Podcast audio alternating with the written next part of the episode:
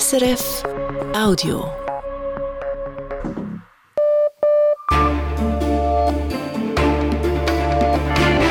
Radio SRF Echo der Zeit mit Brigitte Kramer.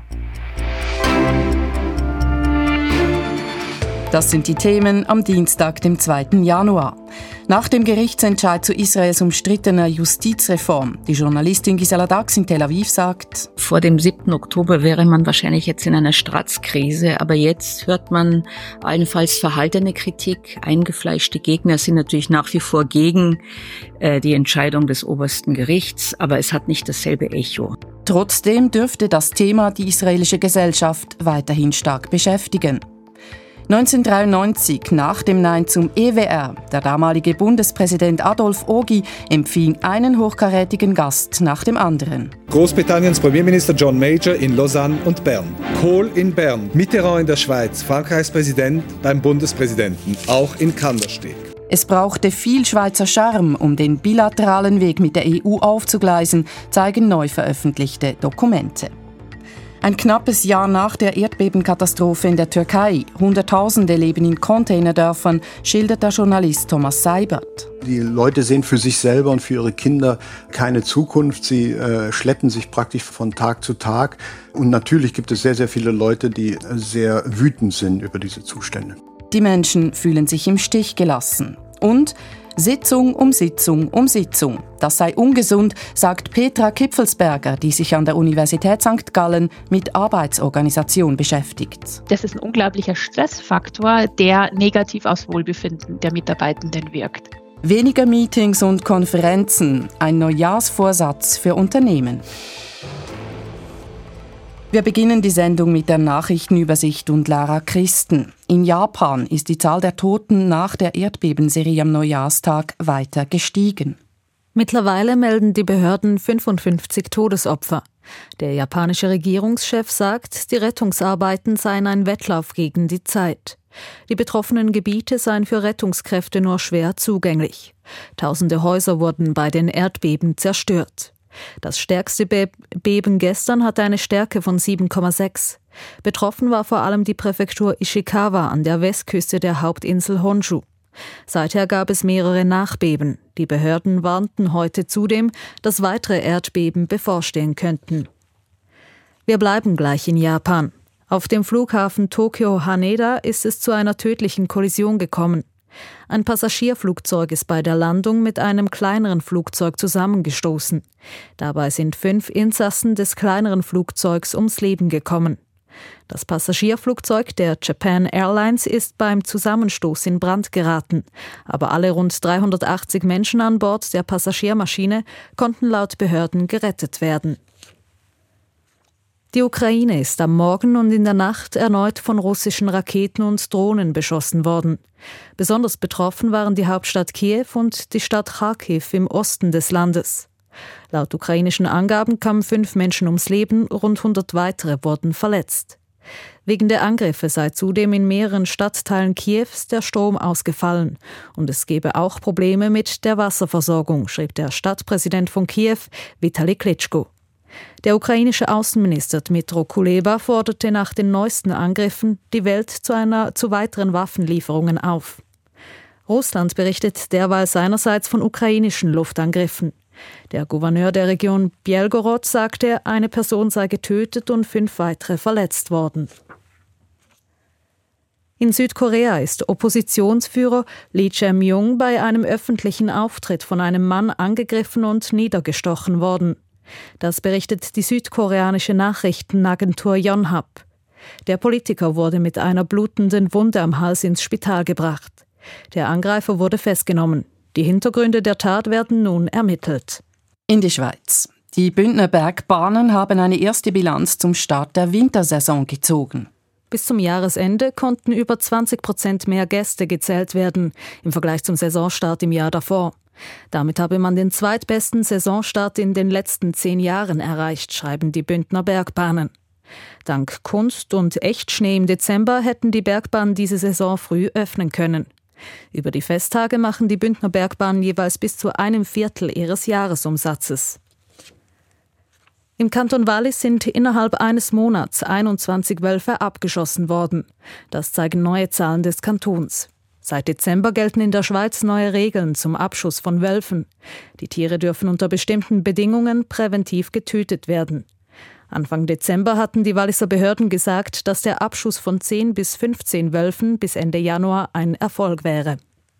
Und wie wird das Wetter, Lara Christen? In der Nacht fällt Regen und dazu bläst stürmischer Wind. Die Schneefallgrenze liegt meist zwischen 1300 und 1700 Metern.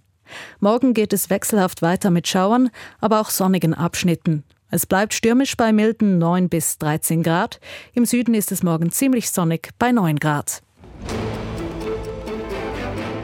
Israels oberstes Gericht hat ein Kernelement der umstrittenen Justizreform verworfen. Und das mit dem denkbar knappsten Entscheid.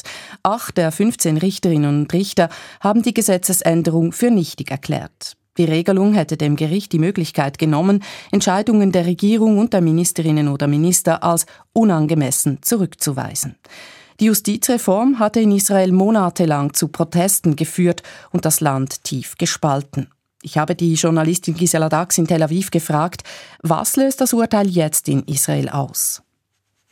Ja, wir sind in anderen Zeiten. Vor dem 7. Oktober wäre man wahrscheinlich jetzt in einer Stratzkrise, aber jetzt hört man allenfalls verhaltene Kritik. Eingefleischte Gegner sind natürlich nach wie vor gegen äh, die Entscheidung des obersten Gerichts, aber es hat nicht dasselbe Echo. Der Haupteinwand der Befürworter der Reform ist jetzt zu sagen, es ist nicht der richtige Zeitpunkt, sich mit solchen Dingen zu beschäftigen.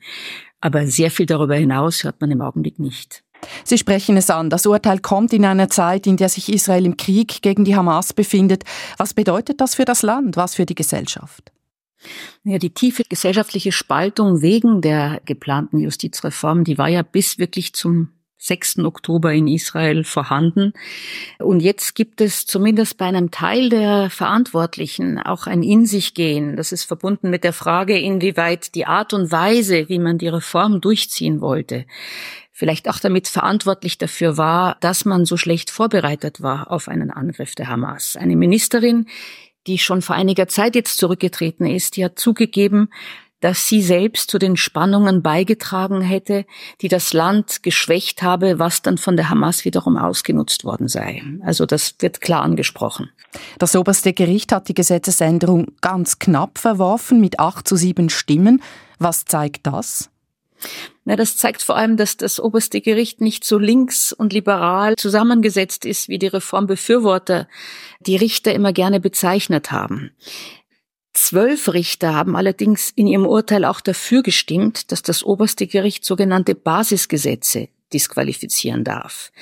Also die 15 Richter haben sich das nicht leicht gemacht. Äh, in einem 738 Seiten langen Urteil hat sich ja, eine Mehrheit letztendlich gegen eine Gesetzesänderung entschieden, denn diese hätte den Kerneigenschaften, wie es heißt, des Staates Israels als demokratischer Staat schweren Schaden zugefügt. Reden wir noch über Israels Premier Netanyahu. Dieser ist unter Druck. Viele in Israel nehmen ihm zum Beispiel übel, dass er bisher keine persönliche Verantwortung übernommen hat dafür, dass das Massaker der Hamas am 7. Oktober geschehen konnte. Nur noch diese Niederlage vor dem obersten Gericht. Was heißt das für ihn? Ja, er ist tatsächlich der Einzige, mehr oder weniger, der keine Verantwortung bisher übernommen hat. In den Umfragen, so wie sie jetzt aussehen, steht er und seine Regierung nicht gut da. Also er würde keine Wahlen gewinnen, wären sie jetzt. Noch kann er aber von einer allgemeinen Stimmung profitieren, in der es heißt, solange äh, die Soldaten kämpfen müssen und es weiter täglich Gefallene gibt, sollte man das Kriegskabinett weitermachen lassen. Also die Kritik ist an der Regierung breite Regierung mit früheren Ministern, die dabei sind, aber nicht notwendigerweise an dem Kriegskabinett, wo es eben auch noch andere Leute gibt, die mit Netanyahu gemeinsam die Geschäfte führen. Hat er sich persönlich denn jetzt schon zu diesem Urteil geäußert? Also von ihm äh, hört man gar nichts bisher. Ich denke, das ist auch damit verbunden zu sagen, also kein gutes Timing. Wir sind mit anderen Sachen beschäftigt und es sind tatsächlich Meldungen aus dem Norden, äh, gerade wieder ein Krieg mit der Hitzbollah an der Nordfront. Im Gazastreifen gehen die Kämpfe weiter, wenn auch jetzt reduziert. Mögliche Verhandlungen über Geiseln sind zumindest im Gespräch. Also es sind dringendere Sachen da äh, von der Regierung selber oder von Netanyahu Netanyahu hat man nichts gehört, nein. Aber hat das Urteil denn nun allenfalls direkte Folgen für Israel, für die Regierung? Ja, äh, das ist eine gute Frage, denn man kann davon ausgehen, dass es möglicherweise sehr bald eine Petition geben wird, die die Regierung dazu zwingen möchte, eben auch jetzt in Kriegszeiten eine nationale Kommission einzuberufen, die eben das Versagen untersuchen soll, das zu dem Massaker der Hamas geführt hat. Netanyahu hat immer gesagt, das muss man machen, aber erst wenn der Krieg vorbei ist. Er würde das gerne hinausschieben. Und bei einer solchen Untersuchung wird sicherlich auch die Frage nach der mehr oder weniger obsessiven Beschäftigung der Regierung im vergangenen Jahr mit der Justizreform das wird auch mit eine Rolle spielen, denn man war wirklich beschäftigt mit ganz anderen Sachen, als die möglicherweise relevant waren. Sagt Gisela Dax in Tel Aviv. Das ist das Echo der Zeit auf Radio SRF und das haben wir noch für Sie bereit. Neue Erkenntnisse zu den Anfängen der bilateralen Abkommen zwischen der Schweiz und der EU. Der langwierige Wiederaufbau in den Erdbebengebieten der Türkei. Und Kill a Meeting, streiche eine Sitzung, die Devise für weniger Stress im Büro.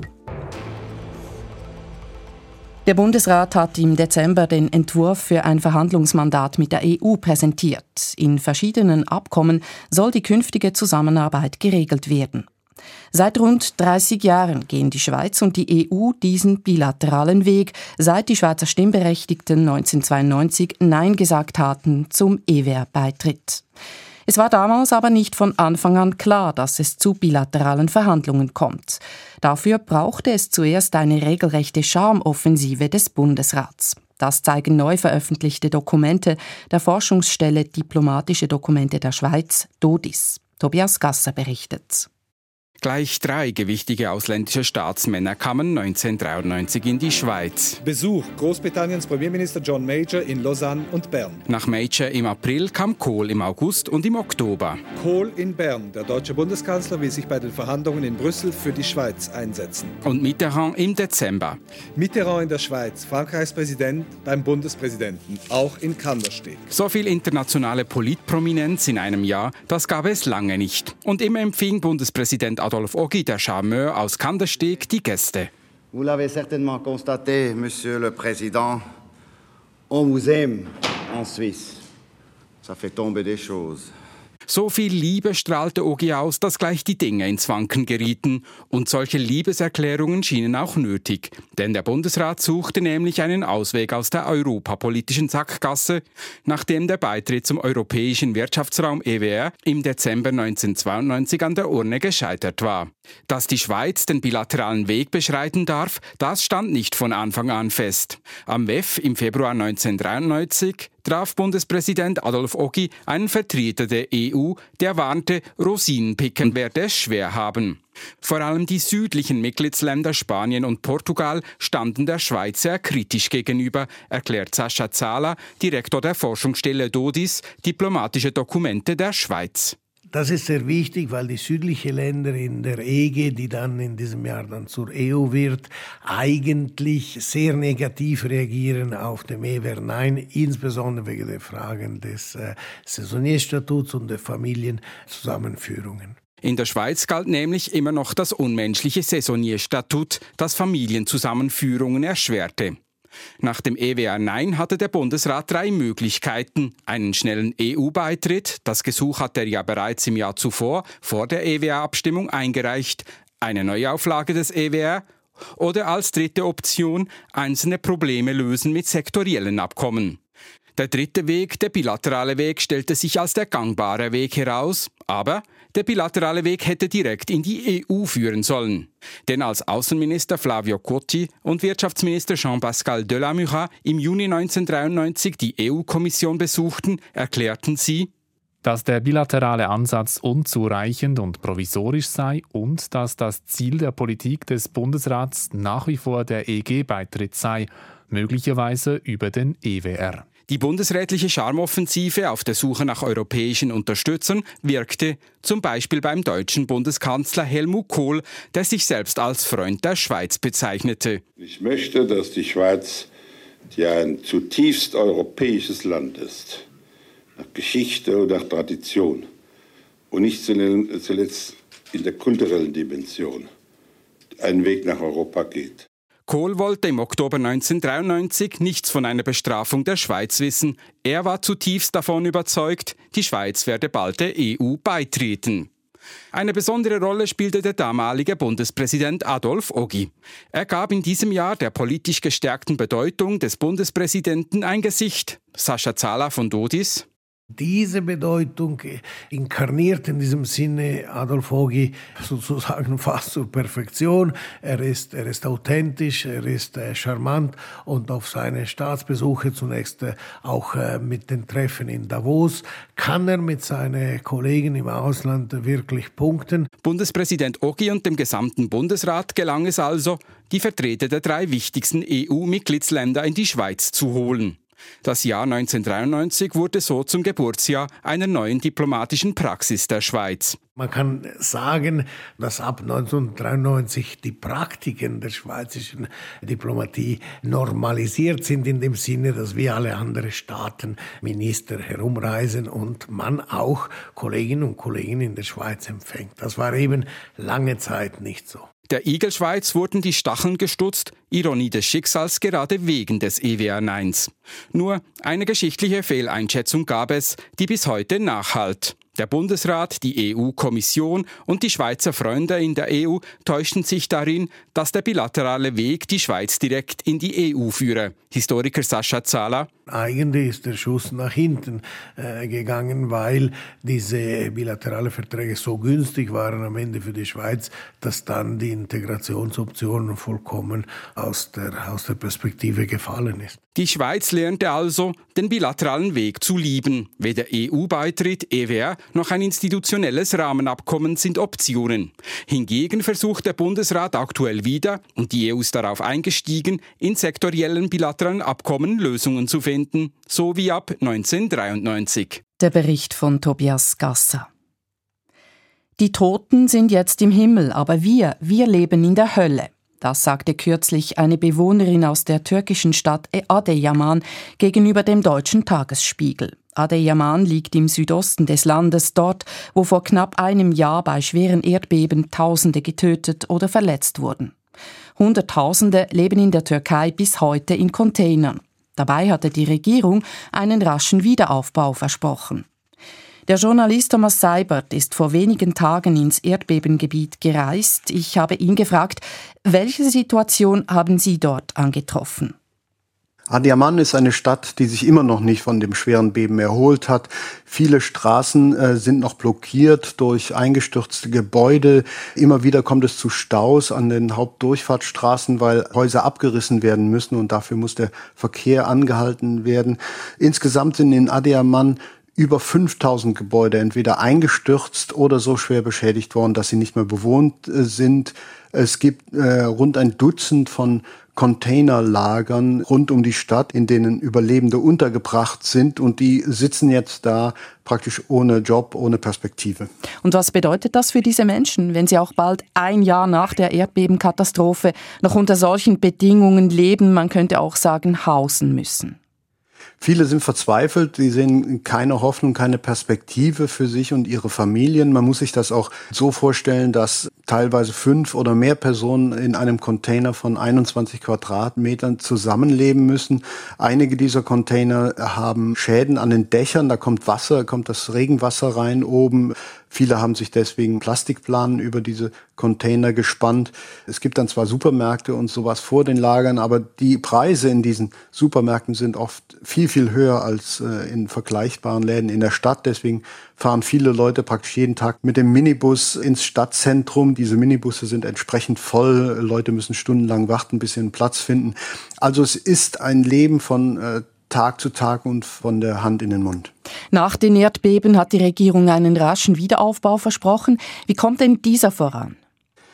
Wenn man der Regierung und der regierungsnahen Presse glauben kann, dann geht das sehr schnell voran. Auch in Adiaman wird ein neues Wohngebiet hochgezogen am Rande der Stadt. Die Regierung verspricht erdbebensichere und bezahlbare Häuser für die Menschen. Aber es gibt mindestens zwei Probleme dabei. Einmal ist es natürlich so, dass Hunderttausende Menschen ihre Wohnungen verloren haben im ganzen Erdbebengebiet. Das ist ja ein Gebiet, das sich von der Mittelmeerküste 400 Kilometer Richtung Osten erstreckt. Das heißt, sehr, sehr viele Leute sitzen auf der Straße in diesen Containern. Es wird also lange dauern, bis diese Menschen einigermaßen gut untergebracht worden sind. Das zweite Problem ist, dass sich die Behörden so sehr auf den Wiederaufbau, auf den schnellen Wiederaufbau konzentrieren, dass Probleme, die es jetzt zu bereinigen gibt, äh, liegen bleiben. Das betrifft zum Beispiel die Infrastruktur, Wasserleitungen, Abwasserleitungen, die äh, nicht erneuert worden sind nach dem Erdbeben. Das Trinkwasser ist äh, teilweise sehr schmutzig. Solche Sachen bleiben eben liegen. Das ähm, beklagen jedenfalls die Menschen dort. Zum Wiederaufbau kommt die juristische Aufarbeitung der Katastrophe mit einem ersten Prozess morgen in Adeyaman im Zusammenhang mit einem Hotel, das eingestürzt war. Wer muss sich da verantworten? Das sind Bauunternehmer, Bauherren, die dieses Hotel betrieben hatten, Isias Hotel. Dort sind 70 Leute gestorben, als das Hotel beim Erdbeben zusammenstürzte. Inzwischen äh, liegen Gutachten von Spezialisten vor, die belegen, äh, jedenfalls nach Meinung der Staatsanwaltschaft, dass die Beschuldigten gegen viele Bauvorschriften verstoßen hatten, was eben die Zusammensetzung des Betons angeht oder ähm, einen Vorwurf, dass das Hotel ein Stockwerk mehr hatte, als genehmigt war. Da geht es jetzt um die erste juristische Abrechnung. Das steht deswegen auch im Mittelpunkt, weil damals in diesem Hotel 40 vorwiegend junge Leute aus dem türkischen Teil von Zypern gestorben sind, die als Volleyballmannschaft an einem Turnier teilnehmen sollten in Adiaman. Da gibt es also sehr, sehr viel Druck aus dem türkischen Teil von Zypern auf die türkischen Behörden das ordentlich aufzuarbeiten. Ähm, die Anwälte der Opferfamilien fordern unter anderem eine strengere Anklage. Bis jetzt ist da von fahrlässiger Tötung die Rede. Ähm, die Angehörigen wollen eine Verurteilung wegen Totschlags erreichen. Deswegen steht dieser Prozess jetzt ein wenig im Mittelpunkt, obwohl es in anderen Teilen des Erdbebengebietes noch nicht so weit ist mit Anklagen. Dort geht die Beweissicherung noch weiter. Sie haben mit Menschen in Adeyaman gesprochen. Wie wichtig ist das für die Erdbebenopfer, dass Schuldige benannt und zur Rechenschaft gezogen werden? Das ist für viele Leute, die Verwandte und Freunde verloren haben, eine entscheidende Frage. Aber für alle Erdbebenopfer, jedenfalls mit denen wir gesprochen haben, ist es noch wichtiger, dass der Staat sich jetzt äh, dieser Menschen annimmt, denn äh, man muss jetzt knapp ein Jahr nach der Katastrophe sagen, dass das Erdbeben und seine Folgen so ein wenig aus dem Alltag der Türkei schwinden. Man spricht da kaum noch drüber. Es gibt zwar immer wieder mal Berichte aus dem Gebiet, aber das ist doch dann sehr vereinzelt. Also wenn man sich jetzt zum Beispiel den Gazakrieg anschaut, dann ist er in den Medien wesentlich präsenter als das Erdbebengebiet. Und das ähm, wurmt die Leute, das bringt die Leute im Erdbebengebiet natürlich auf. Sie fühlen sich vergessen und im Stich gelassen. Informationen von Thomas Seibert in Istanbul.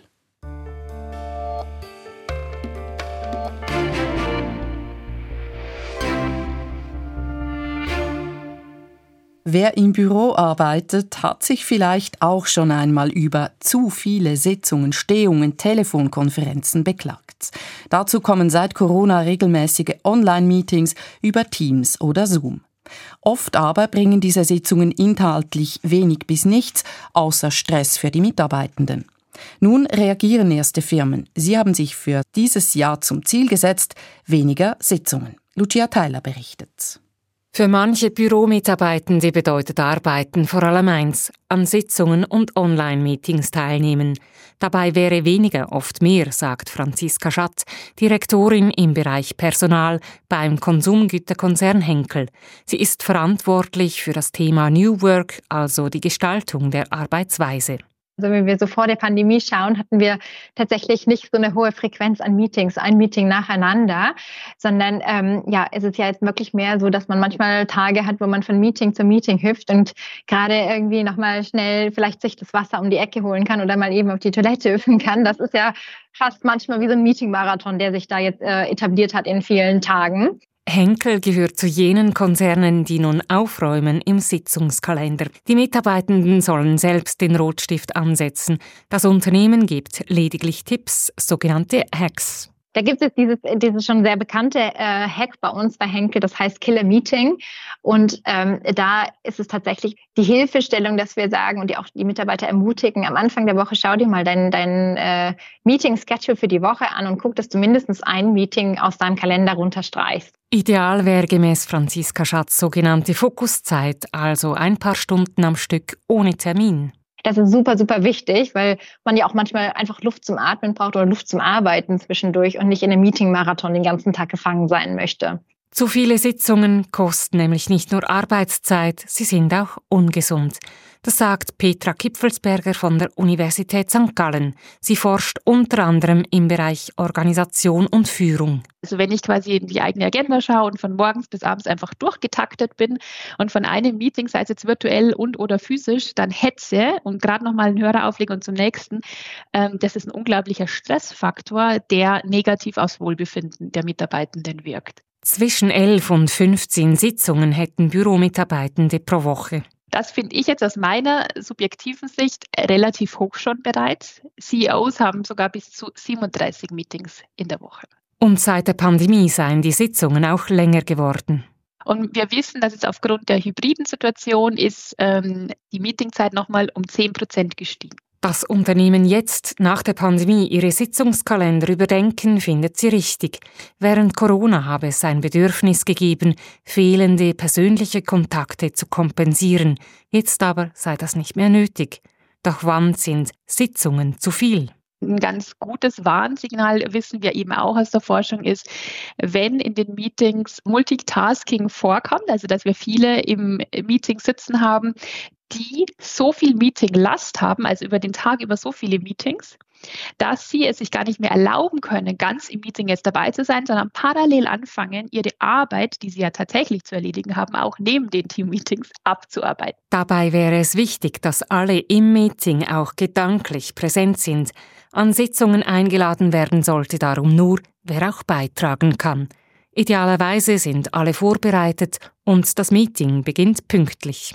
Also das Thema Pünktlichkeit bei Meetings ist auch in der Forschung ganz großes, weil man eben weiß, dass durch Unpünktlichkeit und weitere Faktoren oftmals ein Drittel der gesamten Meetingzeit vergeudete Zeit ist. Beim Konsumgüterkonzern Henkel sollen Meetings gerade darum zukünftig ein paar Minuten früher aufhören.